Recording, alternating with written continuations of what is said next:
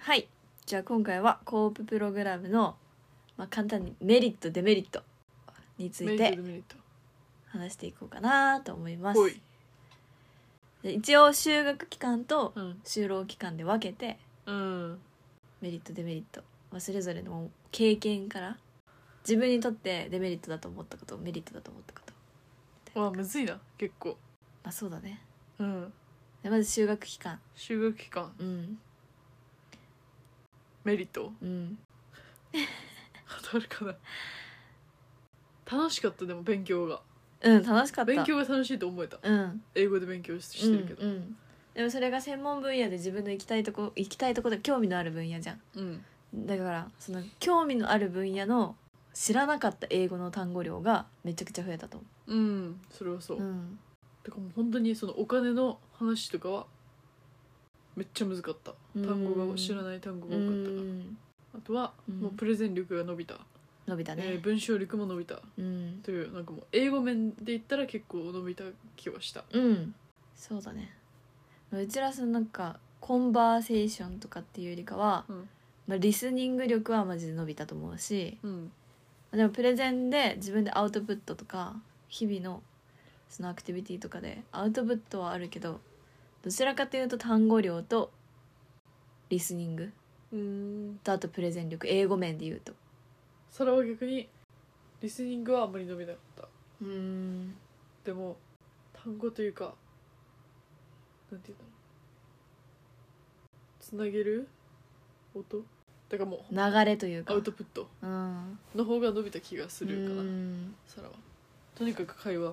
してたからっうんていうところかなあとなんかあるかな英語力以外で言ったらうちはその先生たちに出会えたのは結構おおでかかったかな、まあ、うち以外でもその話を聞いてる感じだとやっぱりホテルに行きたかった子たちってうんその実際にホテルで働いてきた人たちのリアルな話が聞けるからおお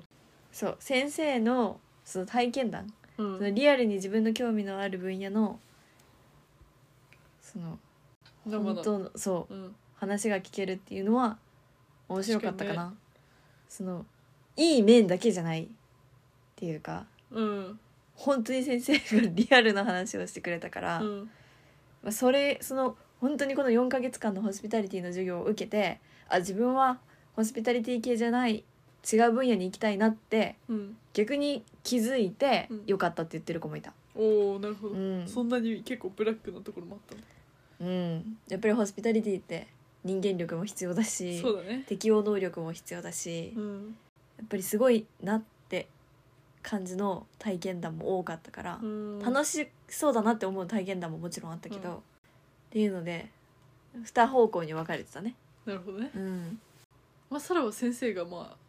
なんていうの特殊なうんいろんなこと言ってる人だったから本当にその不動産とかねうんだからちょっとちょっとよく分かった 体験だっていうよりはおおこの人すげえなっていうう感んまあでもいろんな人の話が聞けるのはいいよじだねった、うん、でも人間的に素晴らしい先生だったからすんごく、うだんからサラがまあいろいろまあ本当にいろいろあって去年うん落ち込んで、まあ、授業中泣くのはちょっとやばいと思って、うん授業から一回出てトイレで泣いて戻ってきたりしたらもう授業中でも先生すぐ気づいてうん授業の後に「どうした話聞くよ」って言ってくれるような先生だったからもう、うんあ心から尊敬って感じ、うん人間性がうん先生は本当にいい人が多かったっていうイメージ、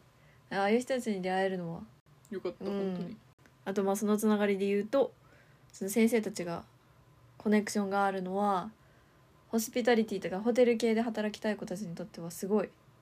強かったね、うんそれはすごいメリットだと思うそうだね自分で仕事を探すよりかは先生のコネクションで話をもらえたりとかうんホスピタリティそれがいっぱいあるなとう思んっうた、ん、まあ、本当に学校の話で言うと大学の授業とかって結構なんだろうなぎっちり授業が詰まってるって感じのイメージだし、そんなになんかこう朝だけとか昼だけとか夜だけとかじゃないじうんゃんでも選べるじゃん朝だけ昼だけ夜だけって、そうだねまあ、もう決まってるというか、うっんていうのは良かった気がする夜働きたいって子たちは朝の授業取れるしうん夜働きあー朝働きたい子たちは夜授業取れるし自由がある感じ、うん勉強してるけれどもっやりたいて感じかなれぐらいだよねうんコープの修学期間のメリットって言っサラ的には全然メリットよりもデメリットの方がこう少なかった気がするなたらうんうちもあんまりメリットって言われあデメリットって言われたらザ外国人まあザ外国人うだんけど ネイティブそうスネイスピーカーだねティブカナディアンと出会いたいみたいな人は、うんまあ大学に行ってくださいとうんいう感じですね、うんまあ正直バンクーバーの例えば UBC とかに行っても、まあまあそんなにネイティブに出会えるかって言われるとそうではなあいんまりわかなんないけどい田舎に行ってくださいって言って そうだねみうたいな、んああいうバンクーバーとかトロントとかって本当に世界中からいろんな人が来てるからそれが逆に楽しめる人だったら本当に楽しいとう思う、んうんもうサラは何も考えずに行って何も考えずにその誰と友達になりたいとか、うん考えずに行って普通にすっごい楽しかったうん本当に初めて学校が楽しいと思った勉強うちもそうかもしれない、なんか行きたいだってうち人生で初めて一番前の授業席で授業受けてそたうもんそうかその大学の時とかも一番前の席なんて行きたいと思わなかったけど、あの時は本当に早く行って一番前に座ってそう一授業受番けてた前だとさ質問がしやすいんだよね、うんそしてわからない時とかもすぐ教えてくれるし、でサラはできれば先生のの近くの壁側の席座ってた壁が正面の先生の机の正面え何先生の机 がそっか違うわうんそうなの部屋の構成が机と椅子が一緒になってるやつだから移動可能なの まず、あーで、まあ、みんな移動して遊んだりするんだけど、うん先生の机がもうホワイトボードの反対側にあってこう何正面を向いてるわけ正面というか生徒側をうんでその生徒側のに向いてる机の、ま、真ん前に机を置いてたさうんでも本当に先生の目の前にいたって感じ、うちも先生の目の前の一番前の席に座ってたがお気に入りだったうんしかも遠いとあんまり英語よく聞こえなかったりするからね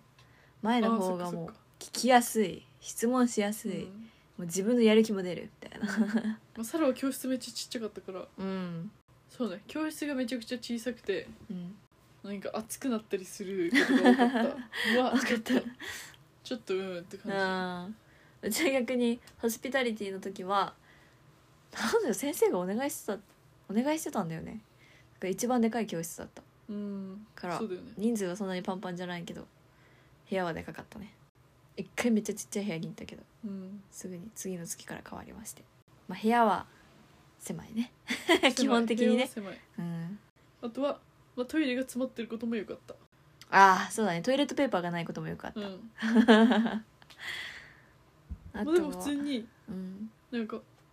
なんていうの流しうんシンクっていうの台所みたいなとこもあるし、うん水汲めるところもうんあるし、レンジもあるしねゴミ箱もあるしうん何でもあるな、うんコップもあるし、うんフォークもあったし、なんなら授業中にめっちゃ先生がお菓子くれるしうん、授業中もちょっと食べてたりしうた、んうんうん先生がドーナツ毎月買ってくれてた優しいっプレゼンの後とかていう感じねうんまあでもデメリットで言うとまあうちの中でねうんだと、まあ、日本人が多いっていうのはああそうだねうん、まあ、もうこれはしょうがないうんもう大体どこの専門学校行ってもそうだと思う、うんもうだって多いもん今うん、日本人かスペイン語喋る人たち、うん多いねうんまあでも学校によっては韓国人がめっちゃ多いところもあるとかって言ってたからあーまあ、学校によるのかもしれないけど、うんまあでも基本バンクーバーに行くってなるともうそれは、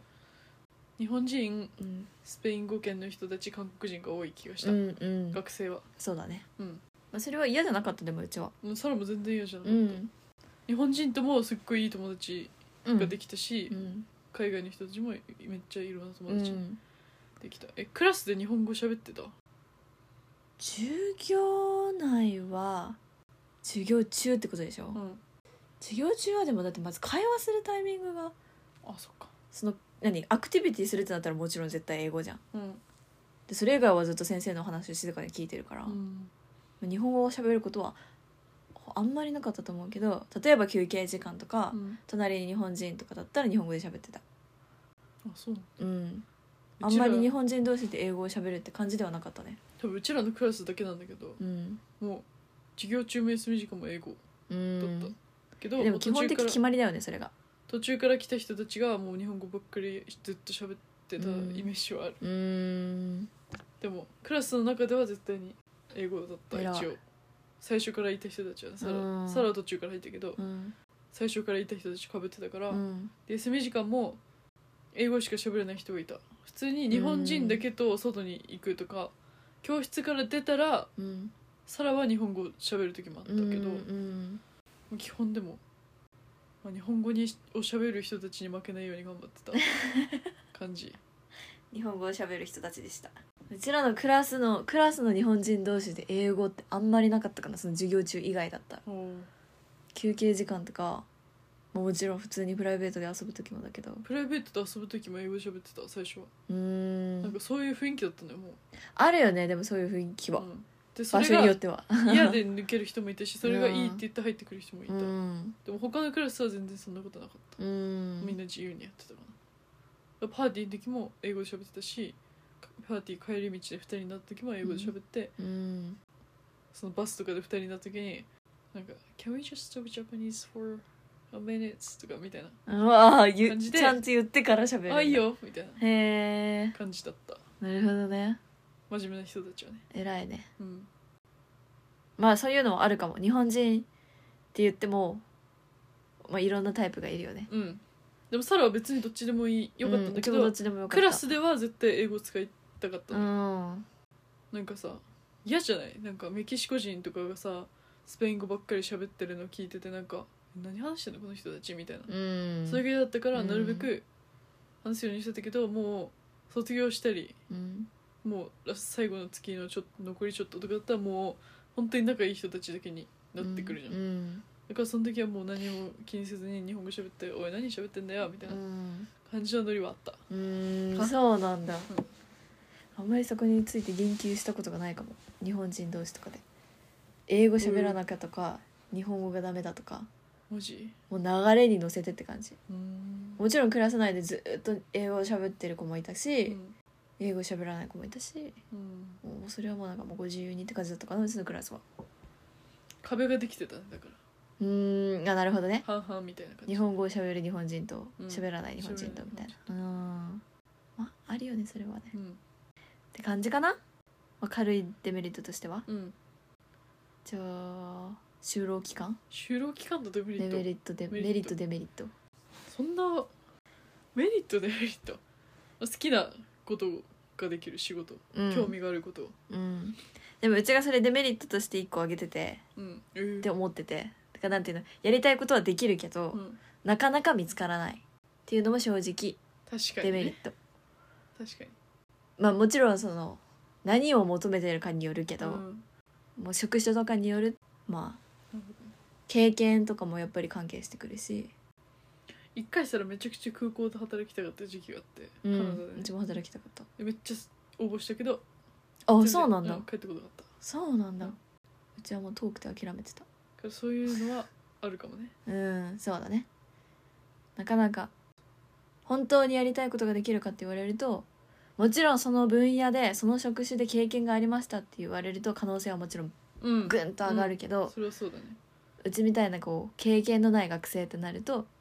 なかなか難しかったりもするやっぱりなんか日本でそのそういう系のことを学んでても日本の大学でしょって相手にされないことが多いらしい、うんカナダでこういう勉強してましたカナダうでこんういう大学に行ってましたこういうことやってましたっていうとそう上ねがるらしい、しかもイメージとしては学歴よりも経験が重視されうるん、本当にこのしこういう職で働いてましたとか日本と真逆だなって思った、うん新人を取っていく日本人とうんこうちょっと経験者って感じね年齢がいっててもう経ん験してる人を取ってくれる、レジュメも見ないって言ってたこの界隈で経験がない人あじゃあもう無理うんそうだね言ってたうんそれはまあデメリットってわけでもないけどうんまあ難しいところやりたいことによるね、うんまあ、だからそうね何個も考えた方がいい考えておいた方がいいと思うサラサラは、うんサラみたいな人はうんやりたいことがめちゃくちゃいっぱいあるから、うんもう選択肢が広そうかだっねたから、うんすぐ見つかったなと思ううんけどほんまあ一個に絞るとまあむしむずいかもね、そうだねまあでもなんかその例えばそのホテルのフロントで働きたかった子うん、とかってなるとまあもう最初からホテルのフロントっていうのはもう難しい、うんもう無理だと思った方がいいから最初はじゃあハウスキーピングから始めてごらんってでそこでコネクション作ってって、まあ認められてったらもしかしたらフロントデスクに行けるかもしれないしうんっっていう、まあ、そういう可能性は全然あるから、うんまあ、もうその行きたいポジションとか本当に行きたい職に行けなくても、まあ、その関連でコネクションをつなげていくうんと、まあ、後々に本当にやりたいことができるかもしれないよみたいな感じではあったね言われてた。でもやっぱステップアップがうんある職場を選ぶべきだと思った、さらを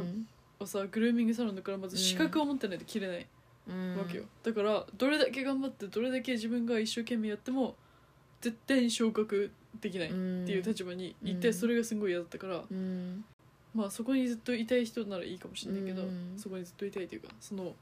位置をキープしていたういんでサラは上にどんどんどんどん行きたいタイプだったから、うんそのコネ作っていろんなことにこうチャレンジして会社でトップまで上り詰めるみたいな感じのことやりたいなら、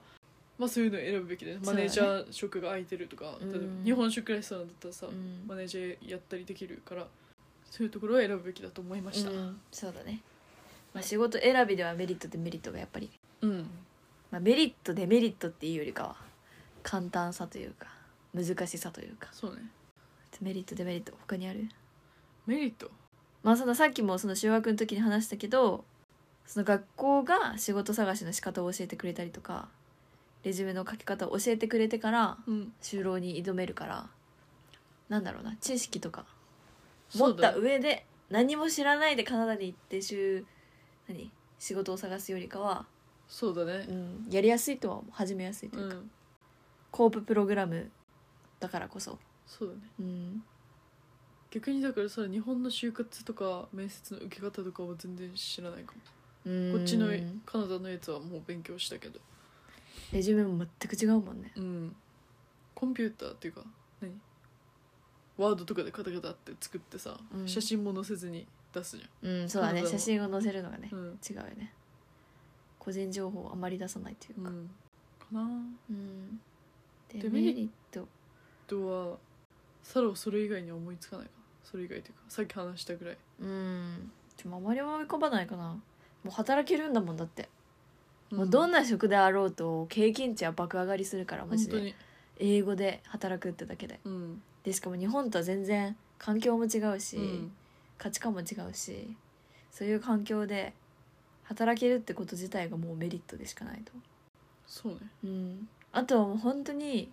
職種によっては、うん特に IT 系が多いなと思ったけどあとはまあ医療系もあった医療はでもさすがにないか、IT 系が多分多かったと思うけどインターンシップって、まあ、それは有給なのか無料無給なのかは分かんないけどこうインターンシップってめっちゃコープ学生向けのインターンシップうのわインディードの記事はめちゃくちゃ見たから、うんあでもだからそれこそブリティッシュコロンビアだったらうん有給じゃないとそうダメねだからう、うん有給だと思ううけど、ん、えこっち来てからもだからエドモントンで見たんだよねめっちゃあそうなんうだ、んうん、いいねうん、なかなかやっぱり一番そのコープ学生を求めるって感じのインディードで多いと思うのはやっぱり IT とかスキルがある子たうちんなるほどがね求められてる感じはしたって感じかなまあお金が稼げるうん稼げる経験値上がるうんプラス思考になる、うん、もう何でもいけると思ってしまううん、そう なんでもいいけど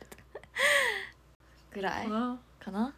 あとはメリットデメリットじゃないけど就労時間は本当に決められた時間を就労しないと卒業証書がもらえないというかうんでもカナダで終わらせなきゃいけないってわけじゃなくて、そうだねもし帰らなきゃいけない事情があったりだとか、うんどうしても終わらなかったとか言って言ったら日本に帰ってから日本のバイト先での時間を換算してそれをプラスして卒業証書をもらうこともできるからそれってさ決まってんだっけそのできるお店とかがお店は決まってん決まってんの決まってないのかな普通にどこでもやなっんてるか最初決まってるみたいな話を聞いたけど多分その分野であれば、ああなるほどうね、ん、大丈夫なんだうん、と思う、まあ、それはちゃんと確認してもらわないとうんえわからないけちなみど夢は何してた夢は結局帰ってきて、うん全くカナダで働いてなかったから、うん帰ってきて GU で働いておおなるほどね GU の時間を多分換算して卒業証書もらってるはずっうんていうのはうちが帰国前に聞いてた話だねなるほどねうんもともと GU でバイトしてたからそこに戻るって言ってた、日本でできるのもすごいいいよね、うん焦らずうん、でもうき無る理しだカナダなんて嫌いだ無理だと思ったらまあパッと帰ればいいし、それでも一応ちゃんと専門学校の卒業証書はもらえるし,、うんできるしうんまあ、ノープレッシャーうん、ノープレッシャーって感じかな、うんメリットデメリットだねうん、それぐらいかな、まあ、こうやってあげられるのはこんぐらいかな、まん、あ、多分こっからいろいろまあいろいろ出てくると思うけど、話してたら、的にはメリットの方が多かったというか、うんまあ、プラス思考になっただうんから何でもメリットだと思える、うんうちもそう、うんいやななんか本当に嫌なことがあろうと大変なことがあろうと全てメリットだと思ってる 今は、だから仕事見つけづらいって思ってもうん、それが良かっえじゃあもうそう今後 今後これからこんなに仕事見つけづらいことってないよなみたうたいな,、んな考えになっていった、うんなぜか、なぜか、うんうん進化うだねんこうしないともうメンタルがどんどん落ち込んでいくだけだからうんうんうんてかもう全てが経験って思えるうんなんかもう無理だと思ったらもうもう終わったと思ったらもう帰国うん、しようって思えるから、うんうんそう帰れる場所があると思うのも強かったから、うん、そうだねうん挑戦しに来てる場所って感じのイメージだからねちなみにさこれって履歴書に書けるのコープ留学ってコープ留学やりましたみたいなかけるかけるかけるあそうなの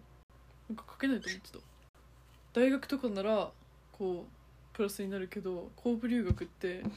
あんまりいいイメージないもんだと思ってたでもまあコープ留学って書くっていうよりかは一応その専門学校の卒業うんと就労経験のその就職先っていうか、うんなんていうのそこはもう分けて分けて入るんじゃないかな学歴の中にその専門学校の卒業歴が入るのと職歴のところにその就労経験が入るからうん別にコープ留学って書くわけじゃなくて、なるほどね、うんこのカレッジを卒業しまししたましたでこういうところで働けましたっていうのは履歴書に書けるよ、なるほどだからこそみんな来てるんだもん大学生が、そうだねなんか履歴書に書きたいから来たみたいな、うんう言っん、てる人いたわ経験値、うんじゃあすごいラッキーだねうんいろんなことできて履歴書にもかけうてんうんうんまあそれは本当に企業によると思うけどねコープ留学をプラスと見るか、まあそうだねまあ、プラスにならないかはう本当んに企業次第だと思うしという感じで今日はうんここまでうんまた次回からぐんぐんぐんぐん深くうん深掘り家のこととかも話そうそうだねうん家の探し方ホームステイとかうんホームステイの話したいねねあとは仕事の話はいくらでもできますよあとはエージェントの話とかねそうね使ったエージェントがどんな感じだったのか、うんそれはサラさんがたくさんお話ししてそうくれまですね ということで今日はおしまお会いしましいょうバイバーイ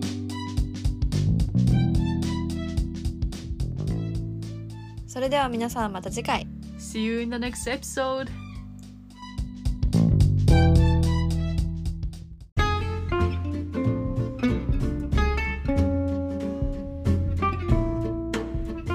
Hello 皆さんこんにちはカナダセンタルボートに住むゆうきとサラですこのポッドキャストでは私たちのリアルなカナダ生活についてシェアしています友達になったつもりで何でも質問してね